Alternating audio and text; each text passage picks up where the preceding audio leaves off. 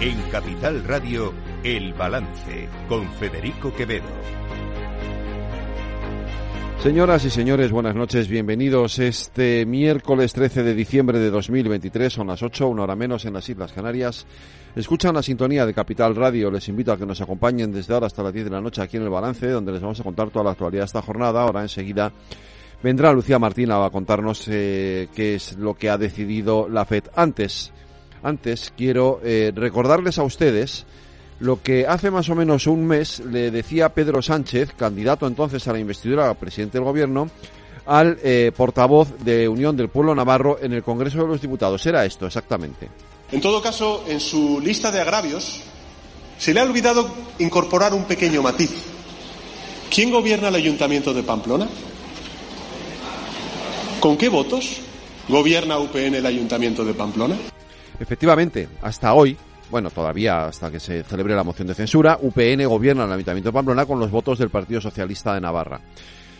Eh, UPN ganó las elecciones del 28 de mayo, no sacó mayoría absoluta eh, y el Partido Socialista de Navarra, que no quería en aquel entonces pactar con Bildu, le cedió los votos a UPN para poder gobernar el Ayuntamiento de Pamplona. Hoy, y como consecuencia de un pacto de investidura, el pacto de investidura del Partido Socialista Obrero Español con EH Bildu, desde hoy se va a presentar una moción de censura para sacar a UPN del Ayuntamiento de Pamplona y poner y que el nuevo alcalde sea el portavoz de Bildu en el consistorio. No es que esto, a ver, no es una cuestión de, de si Bildu es o deja de ser. Bildu tiene la legitimidad, evidentemente, que le dan los votos, porque para eso es un partido que se presenta a las elecciones y que está legitimado, porque entre otras cosas el Partido Popular y el Partido Socialista llegaron a un acuerdo para que esto fuera así. Pero dicho eso, a Bildu le queda todavía un largo camino por recorrer a la hora de legitimarse. Y ese largo camino implica renunciar y sobre todo condenar la violencia de ETA. Dejar de ser, que todavía lo son, los herederos de ETA. Por eso esto que dice eh, Oscar Puente no es cierto. Yo le digo sin ningún complejo que no tengo ningún problema, ninguno, en que un partido progresista democrático de este país se haga con una alcaldía de una capital de provincia de España.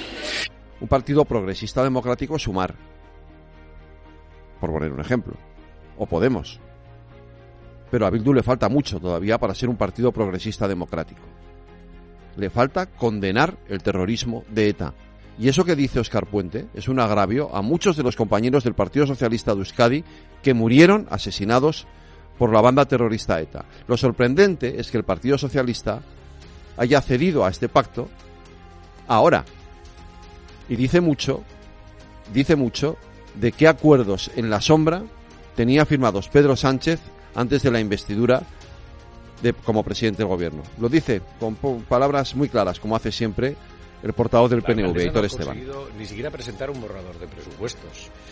No tiene mayoría, no es, ingobernable, es una absoluta inacción el, el ayuntamiento, ¿no? Con lo cual, ¿cuál es la conclusión?